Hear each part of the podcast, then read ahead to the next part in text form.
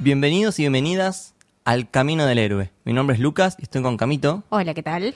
Y hoy vamos a hablar de... Especial 2019, Camino del Héroe. Qué buen año para el cine, ¿no?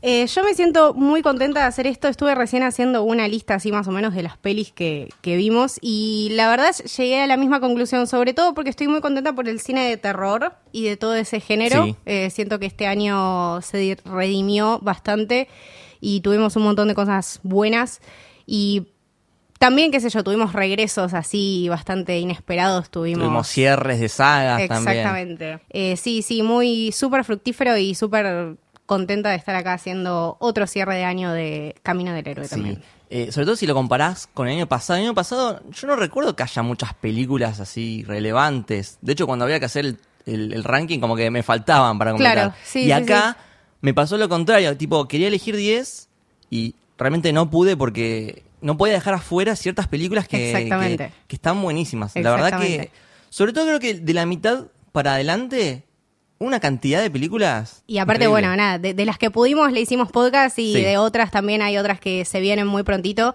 Pero bueno, hoy vamos a empezar más o menos un, un orden así medio cronológico. Sí, vamos a hacerlo cronológicamente para no olvidarnos de ninguna. Vamos Bien. a hablar de las pelis más relevantes en el año. Vemos si nos gustaron, si no nos gustaron. No nos vamos a poner a hacer las reviews de las películas de nuevo porque ya tienen su podcast o lo tendrán en el futuro. Pero bueno, hablaremos un poco de qué importancia y qué impacto tuvieron en, en el año. Que yo creo que es uno de los mejores años del cine de, de que tengo memoria, ¿no? Se me viene el 1999 Sí, que también sí, fue un gran también. año, Fight Club, Matrix, Exacto. Magnolia, pero en 20 años no, no sé si habíamos tenido un año tan bueno como este. Sí, sí, la verdad estoy, nada, se, se merecía este, este ranking lindo que, que vamos a hacer hoy. Dale. Entonces, si te parece, empezamos en orden Bien, y ya empiezo altísimo bien, porque tengo que hablar de una de las, no solo favorita del año, sino favorita de la vida ya. bien. ¿Qué Creo es? que estamos hablando, ya sé cuál, de cuál estás ya saber cuál es. ¿no? Eh, estoy hablando de Spider-Man Into the Spider-Verse, que, que me volvió loco. O sea, hoy en día que le sigo encontrando cositas y la- ya la vi un montón de veces. Me compré el artbook. Exactamente, uy, Tipo, qué envidia. No puedo parar de recomendar esta película que es, eh, es muy diferente a, a lo que veníamos viendo en superhéroes, ¿no? Porque es animada. Sí, eh, también, de, claro, de animaciones de superhéroes es algo es algo distinto y súper renovado. Claro, es Spider-Man, pero no es Peter Parker, es Miles Morales. Exacto. Tenemos también eh, el, el Spider-Verse, todo este mambo medio flashero de los multiversos. Y este concepto también de, de toda esta nueva eh, creación de, de- de- de arte y con, con respecto a la animación, tener esta película con, con estos puntitos como si fuesen en el- como un cómic. Como un cómic, eh, sí. También tener estas ciertas como viñetas que se van abriendo en las explosiones, así la, con las onomatopeyas súper sí, sí. súper Para como mí los cómics. es la película cómic por excelencia. Sí, absolutamente, absolutamente. Yo sé que nada, por ejemplo, DC tiene un montón de, de películas animadas que están muy buenas en, eh, en todo lo que es superhéroes y todo eso, pero esto creo que es algo distinto, porque aparte es una historia que, que si bien conocemos la historia de Spider-Man y la vimos un montón de veces, es tiene conceptos distintos, tiene identidad, tiene búsqueda de quién soy, tiene conceptos de amistad, de familia, eh, de seguir tratando, de hacerte mejor persona. Eh, creo que posta es una que no, no puede faltar. Y nos dio ese, ese plano de la ascensión de Spider-Man que en realidad Ujú. está, está cayendo, pero está subiendo. Exacto. Tantas cosas para hablar. Sí, Ay, sí, por sí. Dios, ¿podemos grabar de vuelta? el Sí, lo podemos grabar de vuelta. Tenemos un, un episodio de. Spider-Verse que si lo pueden y lo quieren escuchar es muy lindo. Tuvimos invitados también muy mucho, divertidos. eh, pero sí, esa la teníamos que mencionar. Sí. Bueno. eh, después tuvimos un par de pelis, así, Bumblebee, eh, Dragon Ball, Creed 2, Glass. Ajá. Sí, Glass sí, medio sí. que se perdió, ¿no? Un poco como ¿Sabes que... Sí, la, la- la vi hoy cuando estaba haciendo la lista y digo, ah, mira, bueno, ok, sí. En su momento, cuando la hablamos, eh, quizá tenía un poco más de relevancia, pero vinieron tantas pelis tan buenas. Si bien se trata del final de una saga, si se Sí, quiere, sí, o sí, sea, tres pelis, claro. Eh, pero no sé si era el final que todo el mundo esperaba o quería, o quizás si hubiese sido contado de otra manera. Tuvo partes muy buenas y partes que, mm, más o menos. Eh, pero sí, la, podemos mencionar como eso, como el fin de una trilogía y una Sí. historia. Sí, sí. Ya, ya empezamos a hablar de fines de, de sagas o de historias. Entonces sale otra película que es How to Train Your Dragon Ah, sería, hermoso. que también viene a cerrar Es la verdad. trilogía de Cómo entrenar a tu dragón. Sí, sí, sí. es una muy buena trilogía. Es en una general. hermosa trilogía Sí. y una animación divina y que también toca temas súper tiernos y súper lindos con estos personajes que aparte los viste y Lo los viste vimos, crecer, ¿no? Claro, los vimos crecer y los vemos acompañarnos eh, y también siento que el impacto que tiene en, en lo que es toda la cultura infantil, ¿no? Es es súper importante. Sí. Tanto como te digo, por, por los escenarios, por la historia, por los personajes, por el mensaje que te deja, por esto de mascotas, no mascotas, amigos, que en realidad eran, era eso, o sea, Toothless más que nada era un amigo, no Sí. era una mascota. Eh, y también un, un final hermoso, súper, súper emotivo y con todas las letras de 10. Una de- también una, una de las más lindas animación que vi este año. Sí, totalmente. Después vino la temporada de, de Oscars, Ok. que viste que acá en Argentina se estrenan en la época de los Oscars, las Claro, películas de Oscar raro. O sea, tenemos películas de, de 2018, pero que se estrenan acá en 2019. Para Claro, que también por eso más. es un quilombo hacer la Es lista un quilombo. después. Sí, bueno, de hecho Spider-Verse es de, Claro, del año 2018, pasado, claro. pero nosotros la vimos en enero, así que... Bueno, entre esas tenemos muchas recomendables, tenemos Vice, Ah, que es la que sí, me gusta mucho. boludo. Sam Rockwell se va al carajo. Yo creo que posta es el. uh, le estamos dando a Sam Rockwell eh, el protagonismo que se merece. También vi pelis súper interesantes que se vienen de él y creo que es un actor que para mí es súper respetado. El chabón puede hacer Sí. lo que quiera. Tenemos, bueno, Christian Bale que. Y también nada, que ahora no se estoy queda haciendo conexión y lo vimos en Ford vs Ferrari este año y también en Vice y está completamente diferente. Exactamente. Tipo, ¿cómo hace este hombre para cambiar de cuerpo tan fácil? No, no, es una locura. Bueno, claro, Ford vs Ferrari también, película. Sí. Eh, tenemos también Black ¿cómo se dice? Black Landsman. Ah, vos la tenés más clara.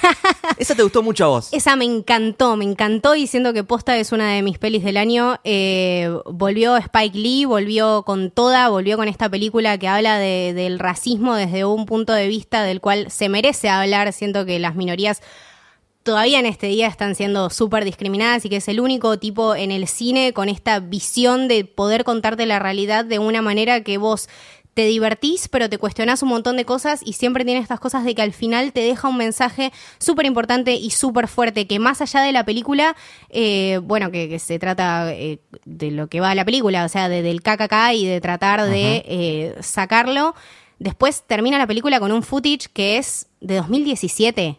O sea, de gente del Sí, KKK no. reunida 2017, eh, gente pidiendo White Lives Matter, tipo una locura. O sea, estas cosas se tienen que seguir hablando, estas- esto de racismo y esta discriminación sigue absolutamente vigente y este tipo tiene que seguir haciendo cine porque es la única manera en la que vamos a entender este mensaje. Es así, Eh, ¿Vos viste la serie de Netflix eh, When They See Us? es terrible.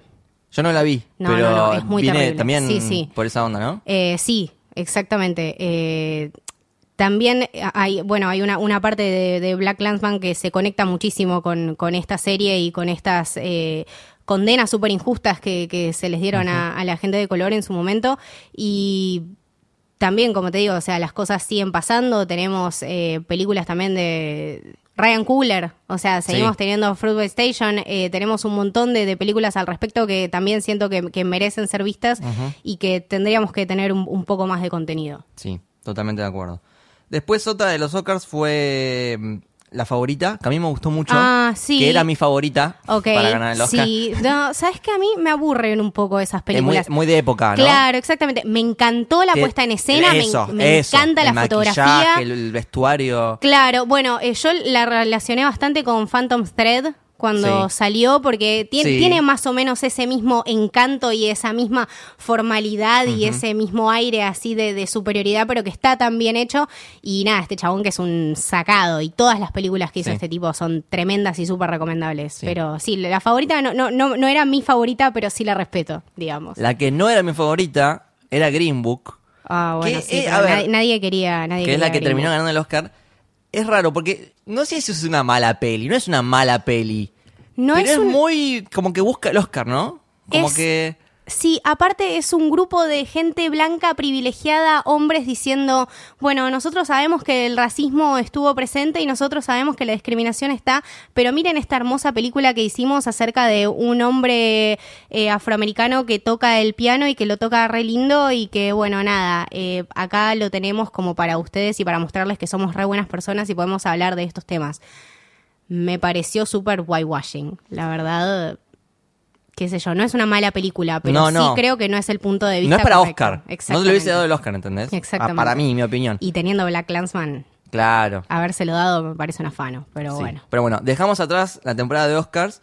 Me gustaría mencionar As, la película de Jordan Peele. Uh, increíble. Increíble lo que hace este chabón. Eh, aparte creo que todo lo que viene haciendo también cuando se estrenó este año The Twilight Zone, me parece que si no la vieron todavía se están perdiendo un proyecto de Jordan Peele que es tremendo eh, el approach que tiene este tipo del terror y cómo te va construyendo todo y estos personajes súper traumatizados que tiene y, y- y con las luces y los colores y me parece que es simplemente no es solamente una película que se basa en el guion, también tiene un montón de otras cosas para analizar y es un tipo que siempre se basa mucho en la simbología. Sí, eso. Eh, A mí me pasa eso, que yo la vi una sola vez me Mm. gustó, pero siento que tendría que verla de vuelta, porque seguramente encontrás un montón de simbología a lo largo de la película. un ¿no? montón de simbología y aparte tipo mil millones de videos en YouTube tratando de explicar el Claro, final y claro. tratando de entender más o menos, porque es eso también, el chabón con la fotografía y con los planos y con las sombras y con los colores te va construyendo toda una Sí. historia que tiene...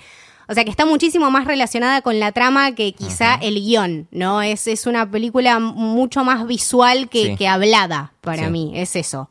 Y nada, lo respeto muchísimo y siento que también se vienen proyectos tremendos de él.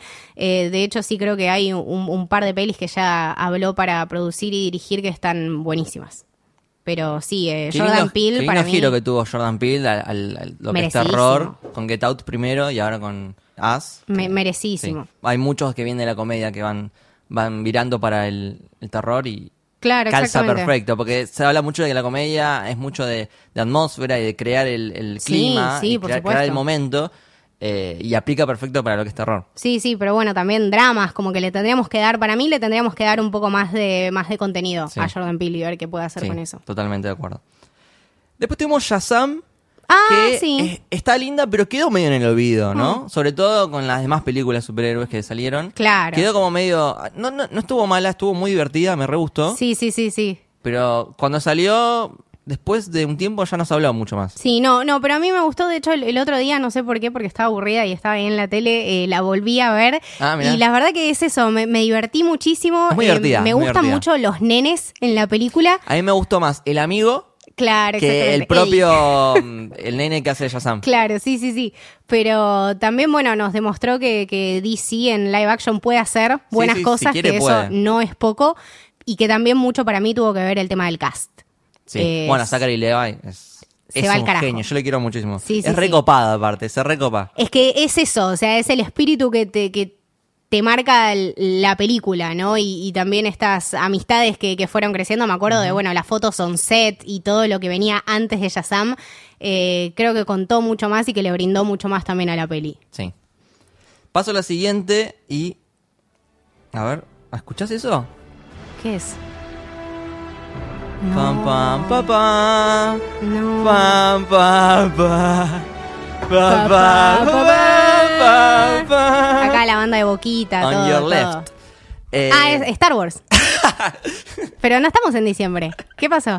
Nos salteamos un par no, de veces. Estoy hablando de Avengers Endgame. Ah, ah, menos mal, perdón. Pensé que estábamos hablando de Rise of Skywalker. Sorry, JJ, perdón. Eh, bueno, vos sabés que yo si me puedo hablar de Endgame, No, no, paro no nos más. ponemos, no nos paro ponemos. más, puedo hablar cinco horas seguidas. Sí. Eh, hay un podcast, dos podcasts que Claro. hicimos ¿no? Porque uno, fue muy divertido eso, porque el primero que grabamos fue menos de 24 horas después de haberlo visto. Sí, no, y tremendo. estábamos ahí arriba. Con un hype de la puta madre, Sí, sí. exactamente. Nos lloramos todo en el cine, las fuimos a ver con oyentes. La fuimos a ver con oyentes, la fui a ver como seis veces al cine. Eh, No, no, hermoso, hermoso Todas lo las que se veces, vivió, lo todas las se veces vivió. lloré. Un final de saga impresionante, con construcciones de personajes terribles. Lo que hizo Robert Downey Jr. con Iron Sí. Man realmente no se puede creer. Eh, todo el sentido y todo el cariño que le dieron a, a- a esta saga y a estos 10 años, 11 años de cine, eh, estuvo perfectamente plasmado, el público lo recibió increíble, de hecho es la película más taquillera de Sí, la historia. Rompió todos los récords, sí. Eh, se lo merecen. A ver, en, en tema contenido, no sé si realmente eh, podemos, o sea, qué sé yo, tenemos por ahí Infinity War que tiene un poco más de cosas y, y engancha Infinity más. War es más cinematográficamente película. Claro, ¿no? cohesiva, digamos, Sí. que Endgame. Pero Como esto film, es... como, como film, Infinity War es mejor que Endgame. Exacto. Pero Endgame también, al menos a los fans, lo sentimos increíble. Eh, Sí, es sí. un final perfecto con personajes increíbles que dejó seteado también todo un universo que ahora se va a expandir a lo largo de más años y más personajes. Eh, pero todos los personajes que, que conocimos a lo largo de estos años se fueron con un honor inmenso, con finales súper merecidos, algunos más que otros. más que otros. Eh, pero siento que, que lo hicieron realmente muy bien y que nos dejaron muy, muy contentos a Sí, todos. yo creo que es un ejemplo de cómo cerrar bien una saga tan grande, un universo tan grande Claro. eh, como el de Marvel. Exacto. Que realidad, o sea, lo cierra pero no lo cierra. Cierra Sí, la historia sí. de los seis personajes. Eso también se habló mucho porque a, a una gente pedía, che, pero yo quería más Capitana Marvel, yo quería más, eh, no sé, Wanda. Sí, eh, los, los queremos mucho esos personajes, pero Claro. esta era la historia, este era el cierre de los seis originales. Sí, Esos obvio, que se vimos llamaba en, Avengers. en el 2012 ahí en la rondita en el medio de Nueva York, alrededor de, de los aliens. Exacto. Eh, y es que esa nos trajo historia. también de vuelta esos momentos icónicos que vimos a lo largo de 10 años. Es una Entonces película nos que dio tiene guiños. todo, tiene todo, porque tiene nostalgia como esos momentos, también tiene sorpresas, como muchos giros de personajes como el de Hulk, como el de Thor, no te lo esperás ni en pedo, y lo tenés ahí, y, y es una película que no va a lo seguro, como por ejemplo si pasa con Star Wars, que como que Claro. no se toma riesgos. Creo que Endgame sí se tomó riesgos en hacer ciertos cambios en los personajes, eh, que te pueden gustar o no, pero al menos lo intentó, y creo que... No, que creo que salió muy bien, creo que salió Sí, muy sí, bien. sí, sí, sí, sí. Definitivamente uno de los cierres más lindos de, de sagas que vi hasta el momento. Sí, y eso es cuando planificás tan bien las cosas, ¿no? Y sí. Eh, es un grupo de gente que tiene una visión, tiene a, a Kevin Feige, que es quien, quien dirige todo este universo. Y, El número uno, y se, encarga de que todo tenga sentido y, y que todo respete, como dije antes, una visión. Sí, una, una cohesión camino, también, ¿no? el, el crecimiento de, de- de ciertos personajes y de la manera en que van cambiando. Siento que todo se, se amoldó perfectamente y también todo el, el amor que el cast tiene por, por esta saga. O sea, Sí, sí. Robert Downey Jr. probablemente, no sé, mañana o para Año Nuevo, ¿entendés? Se, se vista con el traje de Iron Man. Sí. Y, y es esa, ¿entendés? Es ese, es ese cariño que, que los vimos construir por tantos años. Siento que cada uno de, de los casteados estaba predeterminado para jugar ese personaje.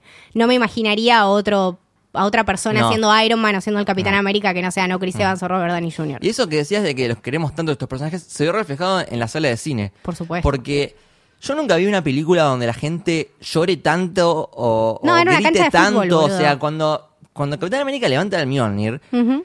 es como un gol, ¿entendés? Sí, se sí. escucha toda la gente gritando y a mí eso me encanta, ¿entendés? O sea, es otra forma de vivir el cine. Eh, Nada. No, no, pe- perdón, pe- si empiezo a hablar de Endgame no me Exacto. paran más. Props up, Sí. eh, nada, una de mis Felicitaciones, favoritas. realmente sí, sí, sí.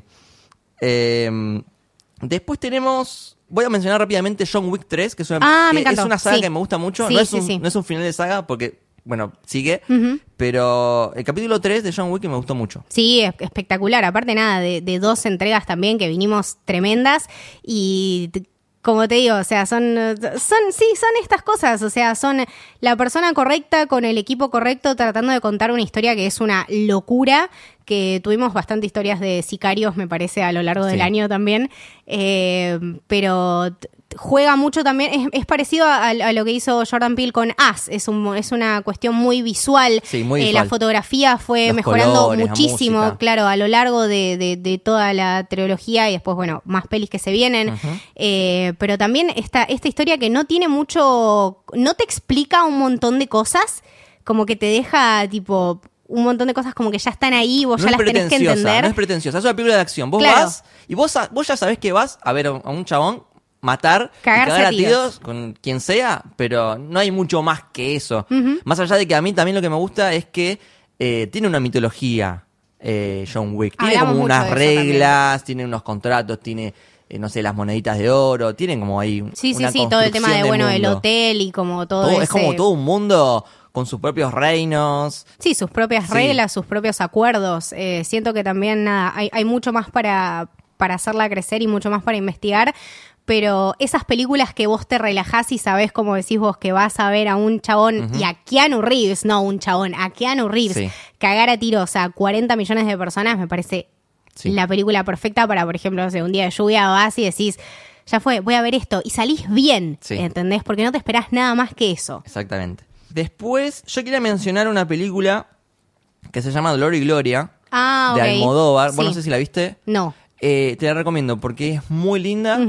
Visualmente tiene unos planos muy, muy poderosos, sobre todo el plano final, que posta te, te deja Ok. te deja una sonrisa en la cara. Y es, no sé si autobiográfica. Bien. No, la palabra no es autobiográfica, sino autorreferenciar. Ok, bien. Porque vos le preguntás a Almodóvar y él te dice que no es de él la peli- no es sobre él la película, Sí, pero claro. en realidad sí es de él, es sobre él. Es, o sea, el personaje de Antonio Banderas es prácticamente, es un director de cine que está ya, eh, está viejo, está en lo que sería el final de su carrera, eh, te habla mucho del arte, te habla mucho de la muerte. Bien. Eh, tiene un Básicamente Almodóvar, digo. Sí, no le quiero spoiler porque tiene ahí como un giro en el medio que, que no te lo esperabas, pero. O sí, pero es muy recomendable, muy Bien. linda y no estamos acostumbrados a ese tipo de cine, ¿no? Ok. Acá- Sí, no, no, las películas de Almodóvar de Sí. hecho siempre tienen esa cosa especial y es un cine muy muy de autor y él Sí. se comunica también con estos guiones que son súper profundos y con estos temas que son muy importantes como, se- como es la muerte, el crecimiento, eh, hacerse viejo, Sí. eh, encontrar su propio lugar. Eh, él tocó también durante muchas películas el, el lugar de, de la mujer y de cómo está representada. Eh, pero sí, siento que nada, que, que hizo muy, muy buen cine a lo largo de toda su vida. Y bueno, Dolor y Gloria la tengo para ver, la verdad. He visto un montón de películas este año y la dejé ahí, pero Te la recomiendo, está, está buena. Eh, otra que quería mencionar es Longshot, que no me acuerdo Ah, cómo, le, tremendamente divertida. cómo sí. le pusieron acá. No sé, pero tiene no lo nada quiero que saber. ver. Eh, ni en tus sueños, algo así. Ah, era, sí, ni nada en tus sueños, sí, Que nada, bueno, nada. tenemos a Seth Rogen y a Charlize Theron. Seth Rogen para mí es el tipo de mi vida. O sea, te juro, yo no, no, no conozco otra persona. Yo, yo, el día que conozca a Seth Rogen en persona, sé que nos vamos a llevar de 10. Sí. Porque lo amo y porque tiene un sentido del humor y de hacer comedia que me parece increíble. Aparte, porque el chabón se nutrió toda su vida para esto. El otro día vi un meme de Seth Rogen que decía: eh, Let's make a movie about smoking weed. Sí, ¿entendés? O sea, el chabón es básicamente eso, pero también es muy divertido. Y esta película Sí. lo que tiene es eso, es muy divertida Es y muy- es muy, es muy actual. linda. Aparte tiene un montón de, de- de temas súper actuales, como Sí. es, bueno, todo lo que es ambientalismo Sí. eh, y la importancia de en realidad dedicarse a eso y, y de pelear por lo que uno cree y cómo también el tiempo y, y quién sos te va transformando también en, en otra cosa y que uno en retrospectiva mira y hay veces que es difícil reconocerse, pero siento que, claro, a través de la comedia se pueden lograr un Sí. montón esas cosas y la disfruté Totalmente. un montón. Me encantó. Yo particularmente no esperaba nada, con- o sea, bueno, voy a ver una de Seth Rogen y no, me re sorprendió, me re sorprendió. Yo la vi en el avión cuando estábamos yendo a Nueva Ajá, York. muy bien, muy bien. Está buena. Es como que también pasó desapercibida, pero No, no, Está muy no, buena. sí, ha- había que mencionarla. bien. Otro cierre de saga que tuvimos este año fue Toy Story 4. Ah, hermoso. Que era, es, es raro porque el cierre en realidad era la 3, Claro. pero ahora le agregamos la 4, que cierra mejor todavía. Exactamente. Eh, eh, yo la pasé muy bien. O Sí, sea, volví a sí, ser un niño sí. y me emocionó un montón. No, a mí 4. lo que me pareció una locura fue la verdad el cuidado a los detalles y lo linda que está hecha esta animación es una cosa que no se puede creer. Vimos un montón de espacios y un montón de, de decoraciones, boludo. La, la casa esa de antigüedades era una locura demencial. Después, bueno, todo lo del, lo del parque de diversiones y todo también esta historia que nosotros fuimos viendo y nuestra Sí. generación fue creciendo a lo largo de los años. Y ya cuando ves a Andy irse a la universidad es un bajón, pero ahora realmente que el cierre era de Woody Sí.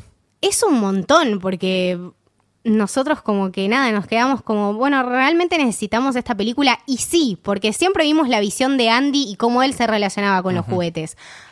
Pero esta en realidad era la historia de Woody, o Sí. sea, siempre nosotros la hemos contada desde el punto de su punto de vista. Y me parecía súper importante tener este lado y, y- y estas preocupaciones de, de juguete, ¿no?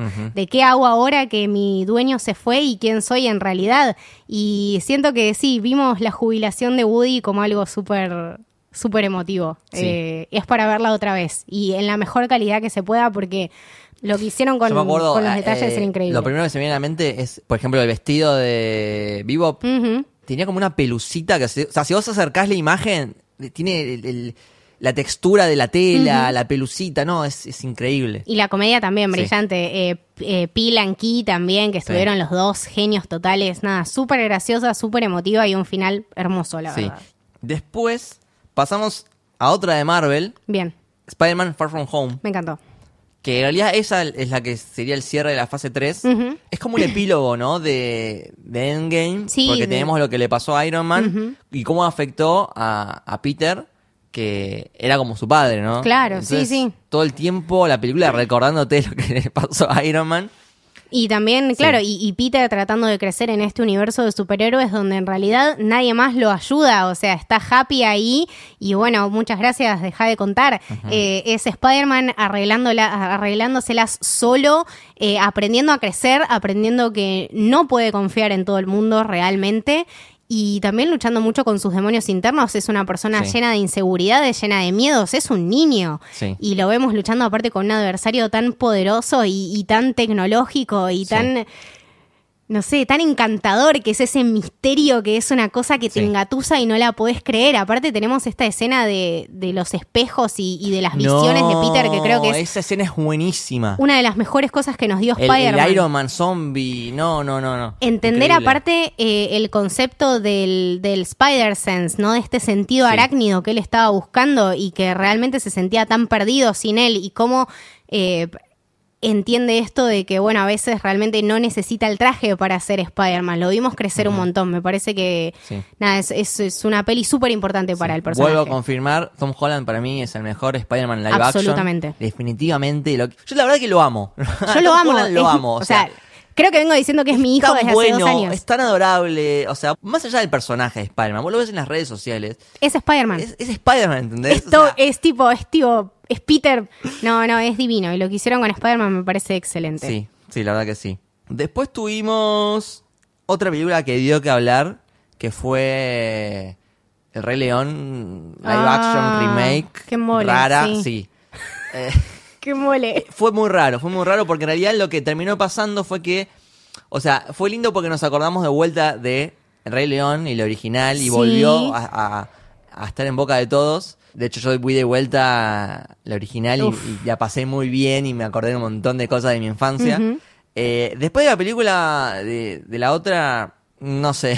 No sé si hay mucho para decir. Creo que se pareció más a un documental que a una película. sí. Claro, un documental con un guion. Eh, aprecio un montón lo que hicieron con la animación. Sé que es muy, muy difícil.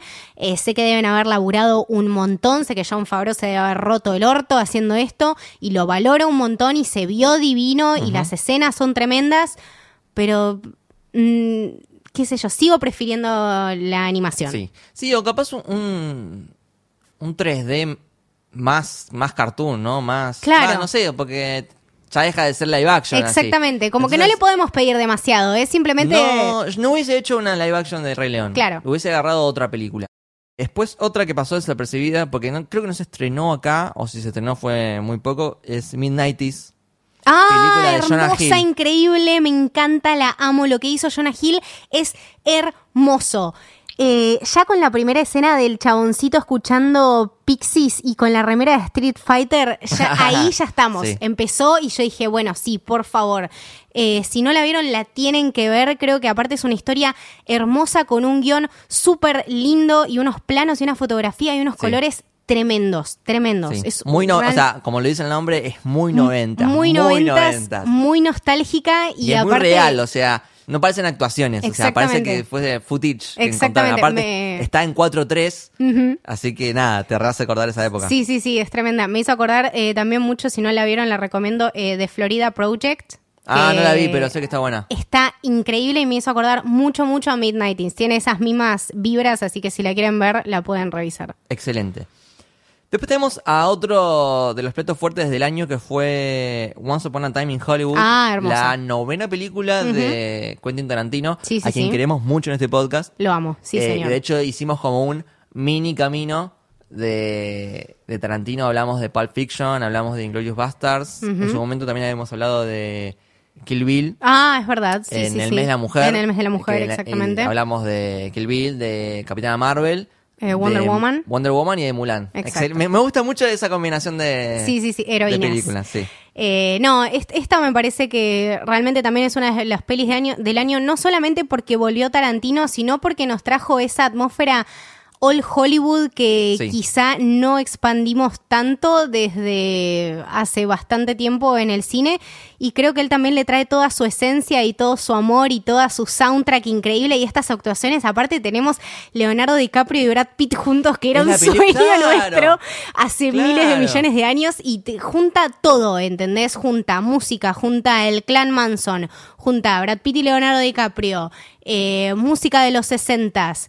Margot Robbie, eh, está todo, está todo sí, lo bueno, está todo bien hecho, es un súper laburo, son, es una película súper divertida, súper Es muy o rara. sea, es mucho más compleja de lo que uno piensa, ¿no? Porque cuando la fui a ver al cine me gustó, me gustó, pero cuando comencé a investigar realmente todo lo que hay detrás, es re compleja porque Es un tiene montón un montón de, laburo. simbolismos. O sea, el personaje de, de- de Brad Pitt es una persona en serio, el personaje de, DiCaprio es una persona en serio que toca existió. temas en serios. Eh, eh, bueno, tenemos también personalidades, tenemos... Bruce eh, Lee. eh, sí, referencias a películas, después a homenajes, siempre Tarantino te hace homenajes a, a sus directores favoritos.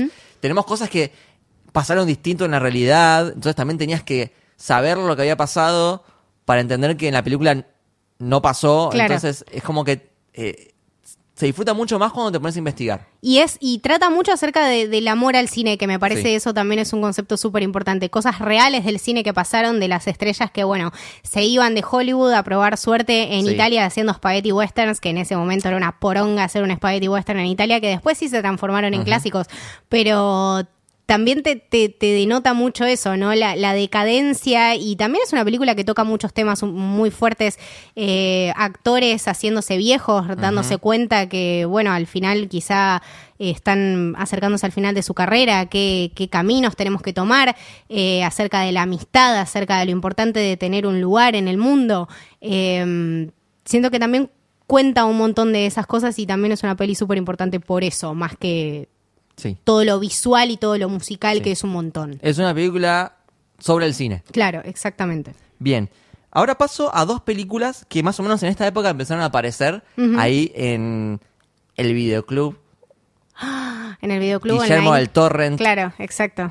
El que, el que entiende, entiende, ¿no? Exacto. Eh, dos películas que van al top para mí. Van al top. Una es Parasite, Uf, una película coreana del el director es Bo Joon-ho, algo así, que lo teníamos de Orja, sí, sí, de, sí, de sí, sí. Host. Hace cosas tremendas. Es el muy chabón. buen director.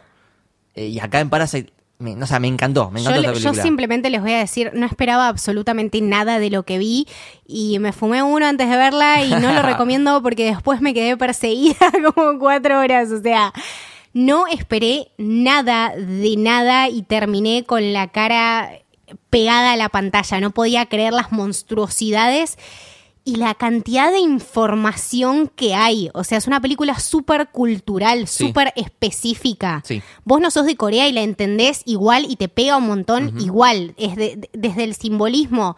Eh, también fue un año súper importante para el cine por eso. O sea, cómo la gente entiende cómo hacer contenido visual para que uno lo entienda y uno se esfuerce también por, por entender estas cosas. Eh, sí, esta familia súper traumatizada con, Sí. con el tema de, bueno, hacemos lo que podemos y vivimos como unos ratas. Yo lo sentí medio argentina también, ¿no? Claro, O sea, es una locura. los sargentos, ¿viste? Sí, sí, sí, sí, sí, Lo sentí así, lo exactamente, sentí así. exactamente.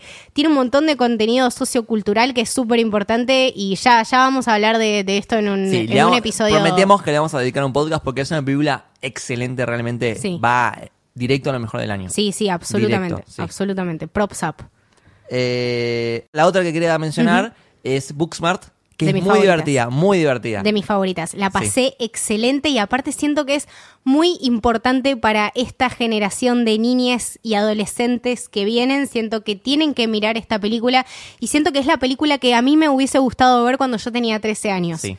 Eh, que te define un montón de cosas y que te explica que un montón de cosas que vos crees que están mal y que toda tu vida te cerraste de charlarlas con tus amigas o de compartirlas con tus papás, no están mal en absoluto. Sino que son parte de crecer. Siento que es una peli coming of age que tendría Sí. que haber estado hace 15, 20 años. Sí. Eh, Olivia Wilde como directora increíble, Increíble, las increíble. actrices son Mucha tremendas. química entre ellas. Es, es maravillosa, la música, la puesta en escena, los problemas que trata.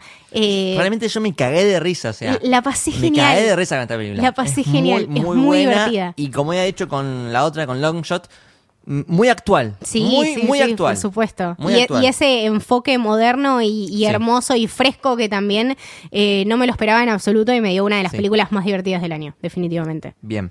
Continuamos con It 2. Ah, hermosa, tenemos un podcast Sí. divino.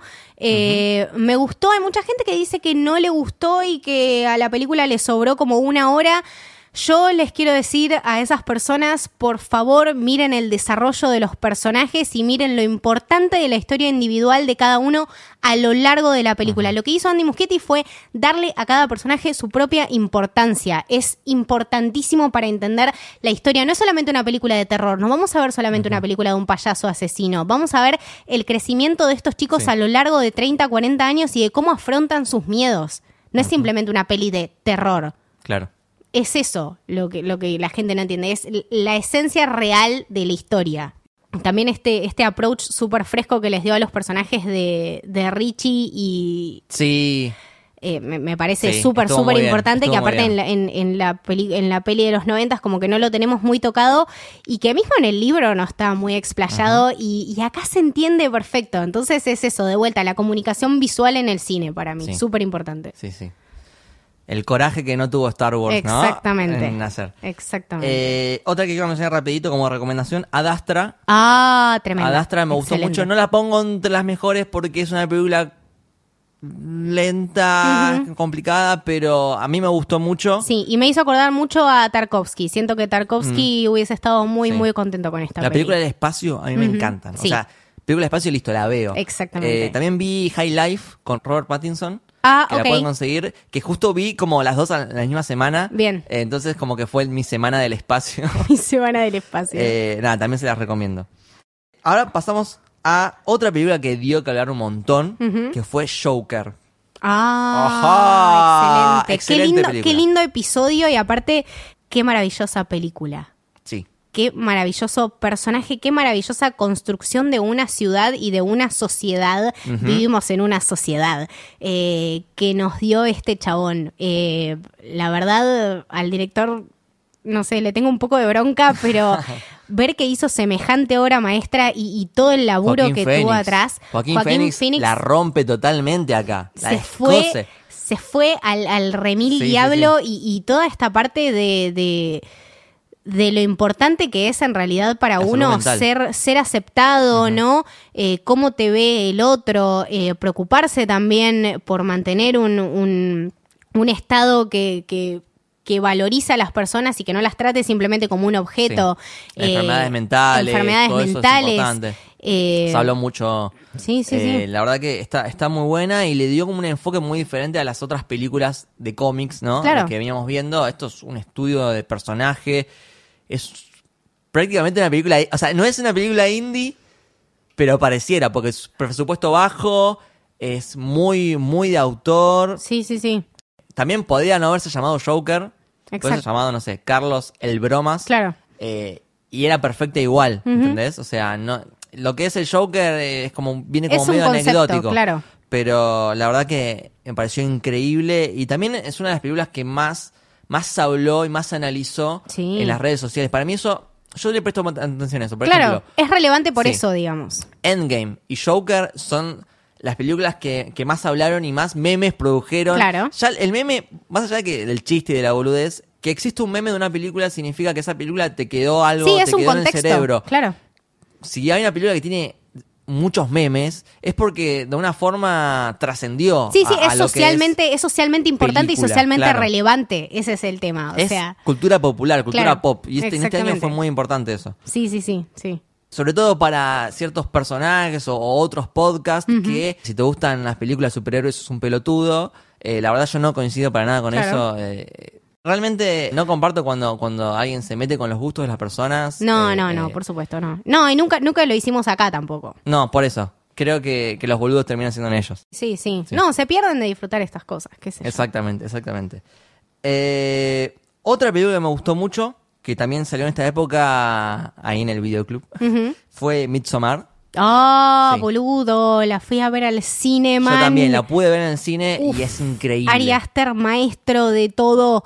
Eh, me quedé fascinada con esta Yo película. salí en shock del cine. No, no, te planteas un montón de conceptos y por eso digo que este, para, para, para el cine de terror fue tan, tan importante este año. To- toda esta manera, o sea, la manera en la que uno puede hacer un cine de, de terror. Eh, me acuerdo también que, que no mencioné y que me olvidé de mencionar, cine de terror me gustó muchísimo, Muere Monstruo Muere, que si ustedes no la vieron, por favor véanla, está en Cinear, creo que pagan Argentina, 30, claro, sí. pagan 30 pesos y la pueden ver y no se la pueden perder porque el cine de terror es eso, es construcción de ambiente, un guion corto pero necesario y que los personajes se metan sumamente en esto. Creo que eh, Florence Pugh es una, est- una estrella en crecimiento y que acá la vemos también eh, florecer justamente con, Sí. con toda la ironía de, Sí. de Midsommar en este personaje súper conflictuado que al final encuentra su camino y encuentra su manera de vengarse y de decir esto soy yo y por fin soy libre. Eh, me parece Sí. un concepto de, de la libertad y de las sociedades y de las comunidades y de la cultura sumamente importante y sumamente profundo. Hay cosas que realmente uno no las puede cambiar, ¿no? Y bueno, también nada, te, te- te- te hace querer googlear. Eso Sí, es lo sí, sí. importante. Yo me acuerdo que me puse a investigar un montón, tiene un montón de simbolismo, las runas, los dibujos, un montón de cosas. Sí, 1800 te hace, millones te de hace de investigar de, YouTube, de- de claro. Suecia y de toda, toda la ola. No, eh, me pareció, me pareció excelente, es muy atmosférica, es muy, también, de vuelta, muy rara porque es una película de terror de día, entonces como que nunca había visto esa faceta del Claro. terror y me, me encantó. Ari Aster, ya con Hereditary había hecho un peliculón, Ya acá está consagradísimo como, como un gran director de, en estos tiempos. Absolutamente. Y nada, me gustaría hacerle un podcast en algún Sí, momento. sí, porque sí, me le vamos a hacer, le vamos a hacer. Sí. Otra película que se habló mucho fue The Irishman. Ah, de Scorsese. increíble. Sí. Eh, a mí lo que me pasa es que me da un poco de lástima que todo el debate que hubo alrededor de la película terminó un poco opacando. Yo veía que hablaban más De la de, duración. la de- de cómo ver la película, Exacto. de la duración, de Marvel contra Scorsese. Hablaban más de todo lo que rodea la película que de la película y del contenido que está buenísimo. Aparte, siento que Scorsese llegó a un punto de su vida en el que realmente esta película le viene como anillo al dedo. Siento que acompañó, o sea, este, esta es una película que, que si quiere cerrar su carrera con esto, me parece fantástico. Tiene personas que lo acompañaron, cast que lo acompañó a lo largo de todas sus películas. Scorsese es un director que a mí me gusta un montón, que tiene unas películas súper ricas, súper interesantes, súper profundas, pero que en esta realmente trató un montón de cosas como eh, la vejez, eh, ver que todos sus amigos se mueren, tomar decisiones que Trabajo te joden la familia. vida. eh, el, el tema de los sindicatos, que es sumamente importante, gente real, gente que, que existió, o sea, Jimmy Sí. Hoffa fue real. Eh, tener, tener la valentía también de, de- de acercar esta situación a nosotros y, y demostrárnosla en, en- en un contexto que es súper suyo y, y- y súper puro. Y de la manera en que él sabe contar cine, con esta fotografía increíble, con estos Sí. colores tremendos, eh, con esta... La, long- la edición, la edición Claro. que eh, le hizo a una mujer que no me acuerdo ahora el nombre, pero eh, que es la, la editora que siempre estuvo con, con Scorsese, que está increíblemente realizada en esta película. Sí, sí. Y aparte, Eh, bueno, todo el sí. laburo del de-aging de los personajes, o sea, cómo Scorsese Sí. también agarró toda esta nueva tecnología y la utilizó para contar Sí. su historia en su formato, pero bueno, con estos nuevos elementos que la hicieron Muy buena un también 10. la química entre los tres actores. Y pero eso eh, nunca falla, porque es la, De Niro, eh, Al Pacino y Joe Pe- Pesci. Joe Pesci, que- es, es esa santa trinidad Sí. que la tenemos ahí arriba por siempre, hasta que se mueran, ya está. Sí. Este, lo que sí, a, a ver, hubo un debate de Scorsese. Uno era contra Marvel, que me parece una pelotudez. Ah, sí, pero O eso no lo contamos. Cuando él mismo dice que no las vio las películas, Que se vaya a mierda. eh, entonces Sí. como que no puedes opinar si no las viste Claro. las películas. Tipo, primero miralas y después de última elabora una opinión. Eh, no estoy de acuerdo con eso, pero sí estoy de acuerdo con otra cosa que menciona él, que es que lo difícil que es para las películas independientes encontrar presupuesto. Él tuvo que recurrir a Netflix como última alternativa para poder hacer la película y eso es verdad. O sea, realmente cuando, cuando no es una película muy comercial se les complica mucho Sí, a, sí, a los directores encontrar. Él tenía ya elaborada la historia, tenía elaborado todo, le faltaba la plata. Nadie le daba el presupuesto para, para hacerla porque no, no lo veían rentable. Y fue Netflix quien... quien Sí, es le- una lástima sí. Y también habla bien de Netflix cuando un- hay Claro. muchos que lo bardean, ¿no? Tipo... Yo, perdón, Netflix, te quiero. Pero eh, Netflix a veces, a veces le da oportunidades eh, cuando nadie le da a las películas. También pasó con Exactamente. Roma, muy parecido. a- a Sí, esto. ah, Con- es Roma verdad. fue lo mismo que esto. Exactamente, básicamente. sí, sí, sí. sí. Así que nada. Sí, Eh, es verdad. continuamos. Y ya que estamos con Netflix, Bien. Puedo mencionar otra película que me gustó mucho, que es Marriage Story.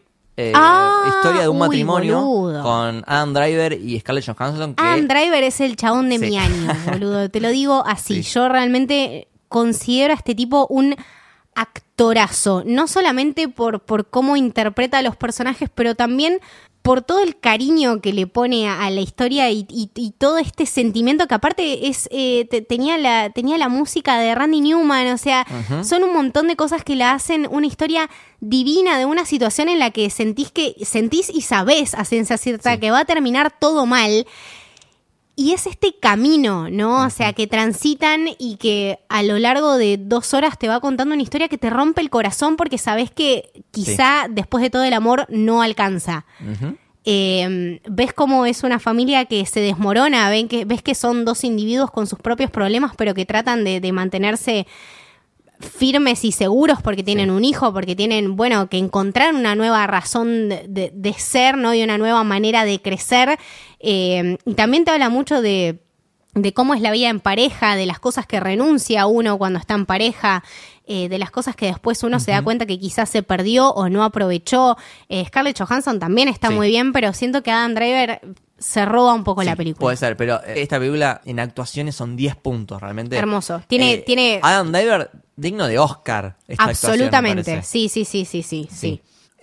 Otra que creo que todavía está en cines es Knives Out, entre navajas y secretos que pusieron acá. Divertidísima. Que es muy buena, es de Ryan Johnson, a quien Mi queremos rey. mucho. Sí, gracias. Te amo, Ryan Johnson. Eh, qué hermosa y qué divertida Knives Out. Hace muchísimo no veía un Whodunit tan, tan lindo y tan entretenido como esto. Ni siquiera eh, Asesinato en el Expreso Oriente me gustó tanto. Claro. Bueno, justamente, eh, yo te iba a decir, es muy Agatha Christie.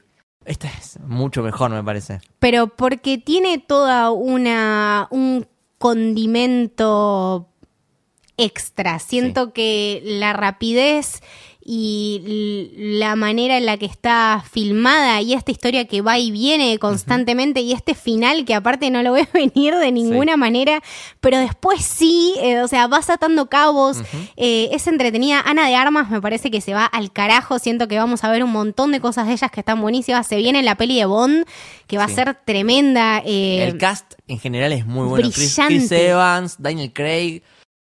Otra que tuvimos la oportunidad de ver, que todavía no se estrenó acá en Argentina, Bien. es eh, Jojo Rabbit Ah, de Taika no, Waititi. no se la pierdan. Taika Waititi que te amo, por favor, si estás escuchando esto, casate conmigo. Por favor, eh, te- te- después divorciate y casate conmigo también.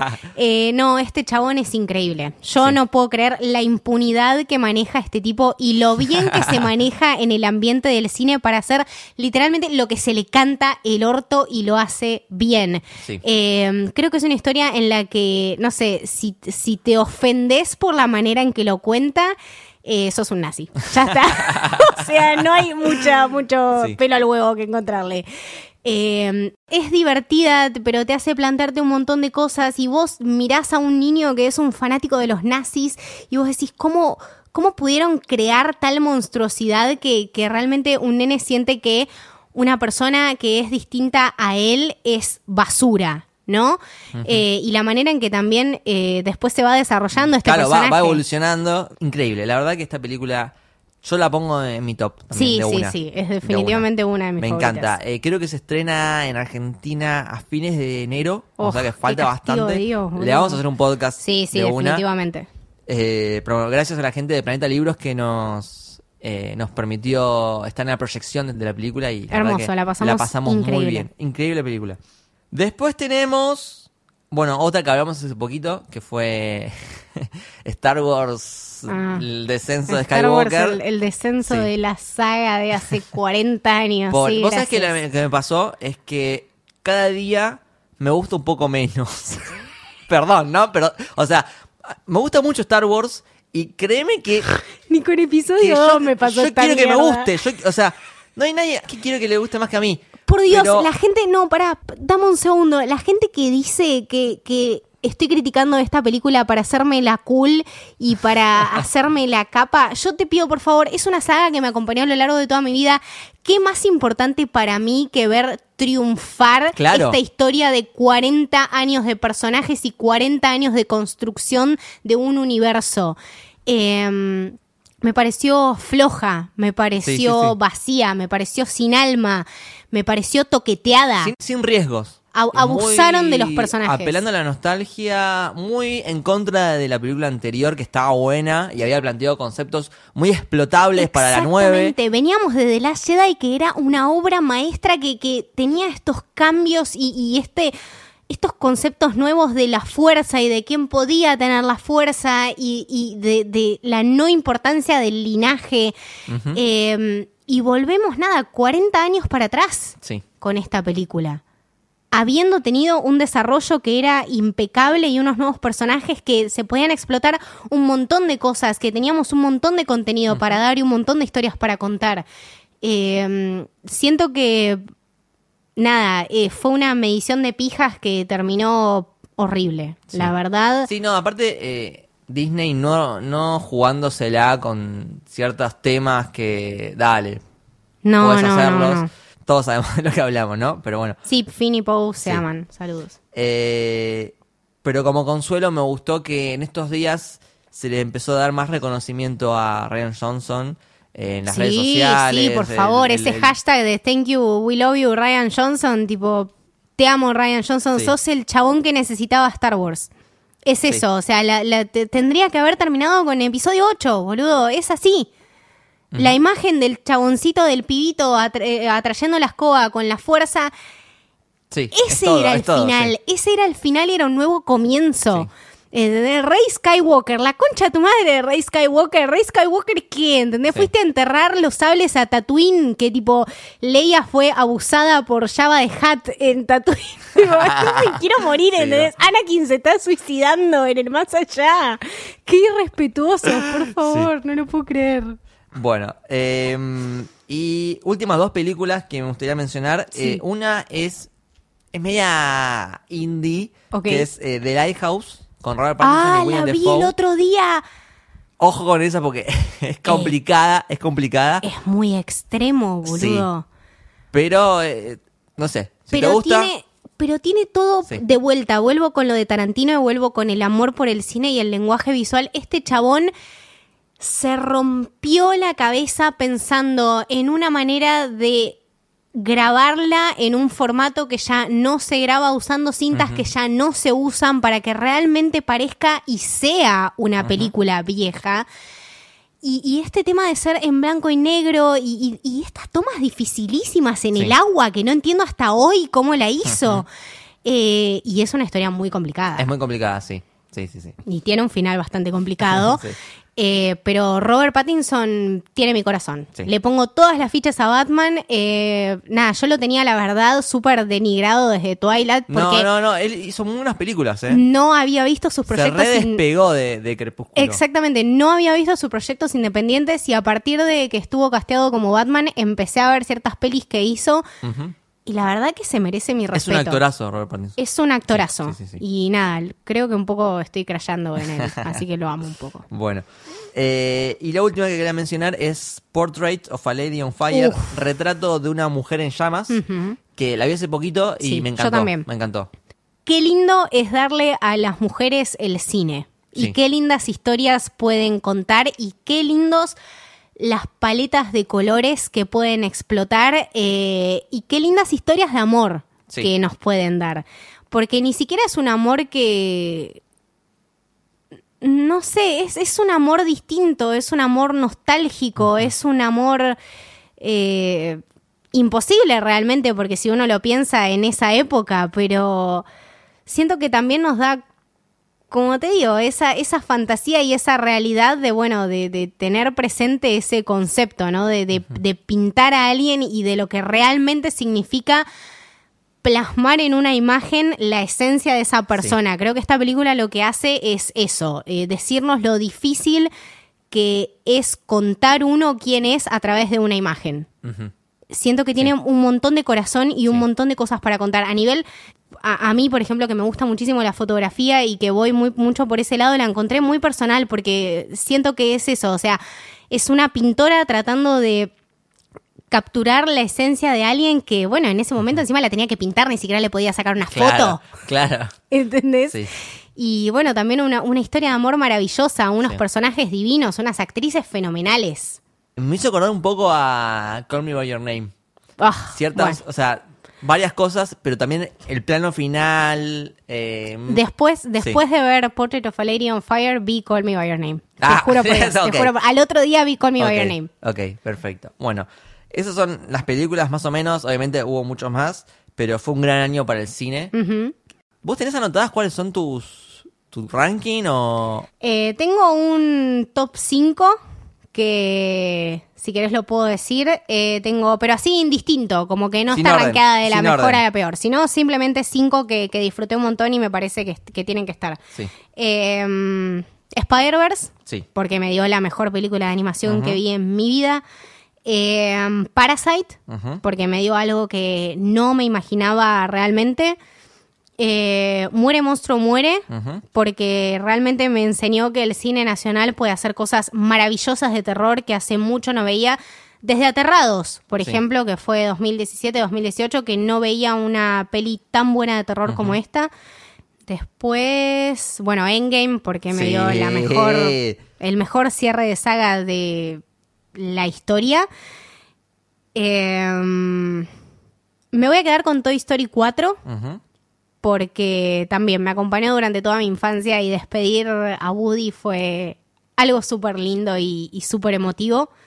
Y después me voy a quedar con Booksmart, Muy bien.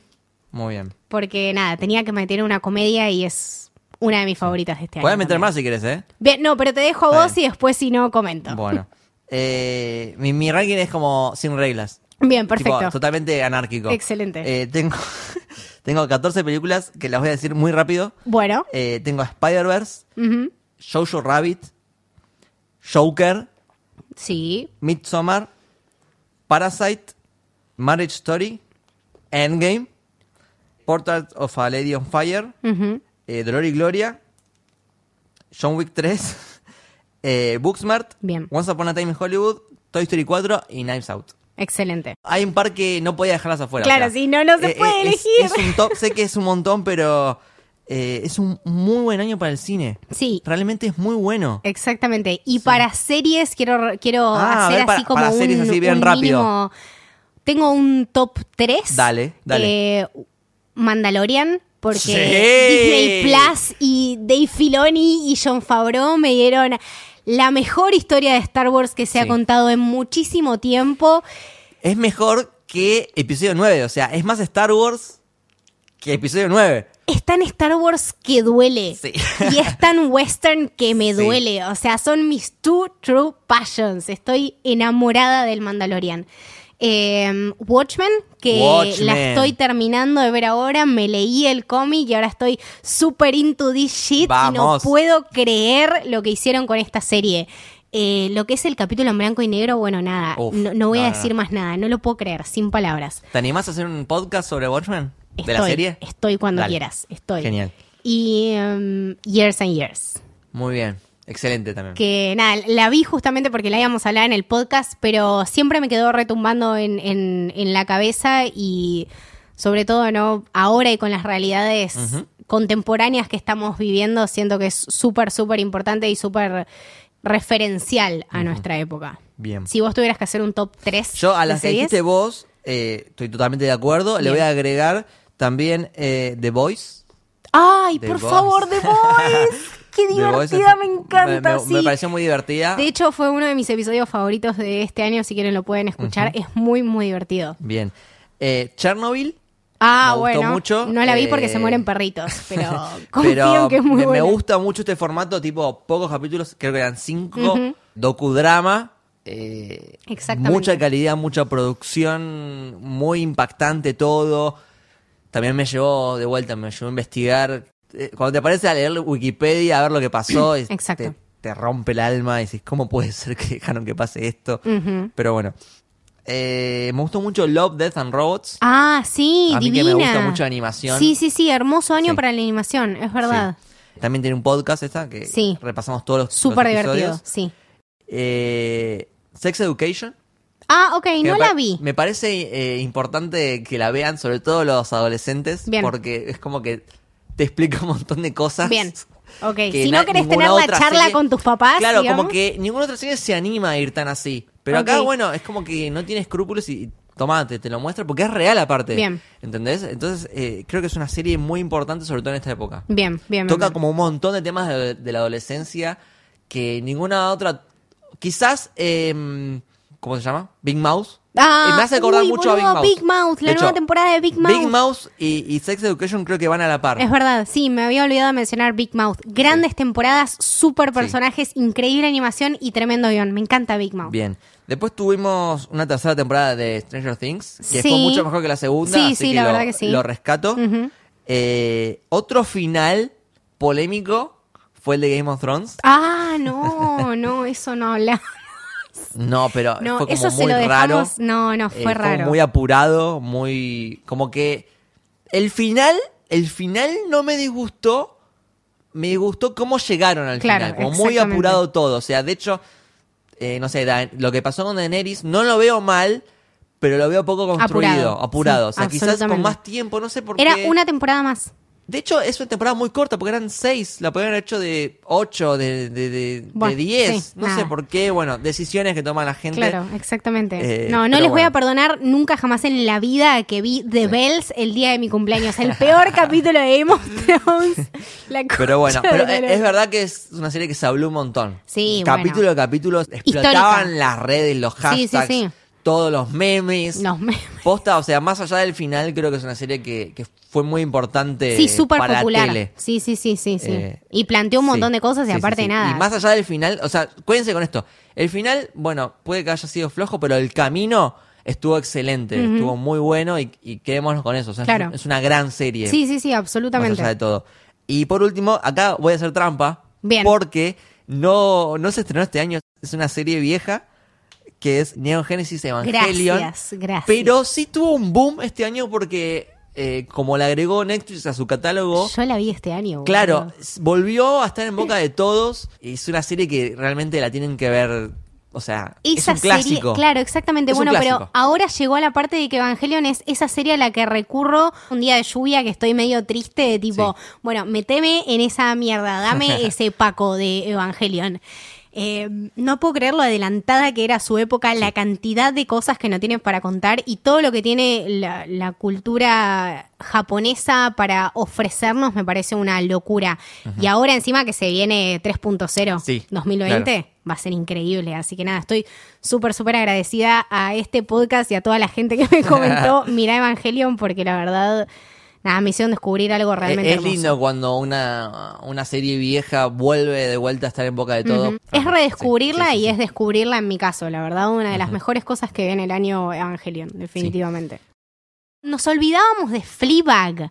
No, no, no, no puedo creer que tardamos tanto, que yo tardé tanto tiempo en ver Fleabag, que a mí me gustan tanto las comedias, o sea, no me sacan de Seinfeld y The Office y, y- y- y no paré de reírme con Fleabag y de la originalidad y la frescura que tiene Phoebe Waller-Bridge. Es una mujer que, que merece contar cine y teatro de acá hasta que se muera. Es divertida, interesante, dramática. Todo, todo lo que tiene que ser eh, es Fleabag. Eh, es verdad, una de, la- de mis series del año, absolutamente. ganó muchos Emmys. Sí, sí, sí, sí. Bueno, prometemos hacer podcast de, de las pelis y de las series que no, no pudimos, en- tanto podamos. Pero bueno, creo que en conclusión fue un excelente año. Hace mucho que no había un año con, con tal calidad de contenido. Sí, y tantos eventos también, Tantas ¿no? De cosas, cierres sí. de sagas y, y- y de, nada, como, como nombramos también, eh, vueltas de series Sí. o, o vueltas de cosas. eh, Fue un año que pasaron un montón de cosas. Fue como un, un año larguísimo. Sí, siento. también Sí. nosotros a nivel personal también Sí. eh, tuvimos la posibilidad de ir a la Comic Con de Nueva York, Sí, que es poco, eh, experimentar nada, un, un montón de, de cosas y conocer este universo de, de las Comic Cons ajenas que la verdad me pareció una locura. Y a nivel podcast también siento que fue un, un hermoso año y que Sí. se merecía este, este súper lindo cierre. Exactamente. Bueno, entonces para cerrar me gustaría, bueno, agradecerte a vos por acompañarme en este camino. Muchas Eh, gracias. quiero agradecer muchísimo a los oyentes. La verdad que los, los amo un montón. O sea, son realmente los mejores oyentes del multiverso. O sea, nos mandan un montón de, de- de mensajes lindos y de comentarios lindos. y De no memes en de Twitter, memes. en Nos hacen memes. que no lo- el, el out of context. No, la verdad que no, los amo un montón. Excelente, Eh, no, no. eh, eh, yo la verdad cuando, sí. cuando empezamos con este proyecto jamás me imaginé que, que íbamos a llegar hasta acá y con nada, con todo el amor y con todo el apoyo que, que nos dan ustedes y nada, escuchándonos, dejándonos mensajes. eh, Nos ayuda un montón a seguir, porque esto, nuevamente, o sea, no ganamos nada de plata con esto. Es verdad. Así que, posta que ustedes son nuestro combustible para seguir adelante, básicamente. Sí, sí, o sea, es increíble esta, esta comunidad que, Sí. que se arma y sigue creciendo, que son los podcasts, y también que ustedes nos den la posibilidad de, de estar en sus vidas y de escucharnos y, y de decirnos, bueno, no sé, Sí. nos, nos acompañaron o me acompañaron en el viaje yendo a tal lugar, Sí. o bueno, No, no, hoy, eh, la verdad, nada, me quedo sin palabras por, por todo el Ah, cariño. Hay días que, capaz muestran. que estoy, estoy bajón y de repente llega un mensajito de, de alguien que dice, che, me re gustó el episodio que hicieron de tal película y posta me, me alegra el día. O sea, Sí, sí, son, nos hacen felices. Nos hacen- Sí, sí, sí. Es así, nos hacen felices. Así que realmente muchas gracias. Eh, y quiero darle una mención especial a Leti y a Juli de Por el Largo Camino. Eh, que este año nos estuvieron eh, Nos montón, acompañando con bueno con todo lo que fue Game of Thrones y que después hicimos episodios súper especiales con, con los dos por separado y también por ejemplo el Mandalorian que lo hicimos con ellos eh, llenos de data, llenos de información y bueno, este podcast de Doctor Who que empezaron este año, Sí. que me parece una de las cosas más lindas y llenas de amor y, y súper necesarias que, que tenía la, la industria del podcast. Necesitábamos un podcast de Doctor Who y nada, no, la verdad lo siento como nada, mis amigos más, Sí, más sí, queridos. sí, sí, así sí. que les mandamos Los- un beso grande. Les queremos un montón y también agradecerle a todos los invitados que estuvieron viniendo a lo largo del año. Tuvimos invitados increíbles, la verdad que aparte terminamos siendo amigos de los invitados. así Exactamente, que sí, sí, no- es- nombrarlos ahora lindo. es Son un ridículo, montón, pero- son un montón. Todos saben quiénes son. Gracias por venir a acompañarnos. Sé que, nada, eh, venir es un montón. O sea, ve- comprometerse a venir es venir, llueva, truene, haga 40 grados de calor, 5 grados, eh, estar acá, hablar con nosotros. eh, gracias por tomarse el tiempo, gracias por escucharnos. Eh, no vamos a dejar de hacer esto por ahora porque es algo que nos encanta y la verdad es nuestra terapia de alguna Sí. manera. Así que gracias por estar del otro lado. Gracias, Lucas, por eh, engancharme en este proyecto tan lindo. Y nada, espero que siga creciendo. La verdad, no, no dejaría nunca de hacer esto. Muchas gracias. Seguiremos firmes. Gracias a Radio en Casa, Es verdad. que es nuestra casa justamente. Realmente, sí. Eh, en- eh, acá crecimos sí. y, y nos. Nada, no- nos construimos de una manera que fue increíble. Gracias por el tiempo, por la dedicación, eh, por dejarnos nada, estar acá y, y- y formar también nuestro, nuestra esencia en nuestro podcast. Muchas Así gracias. que bueno, seguiremos el año que viene.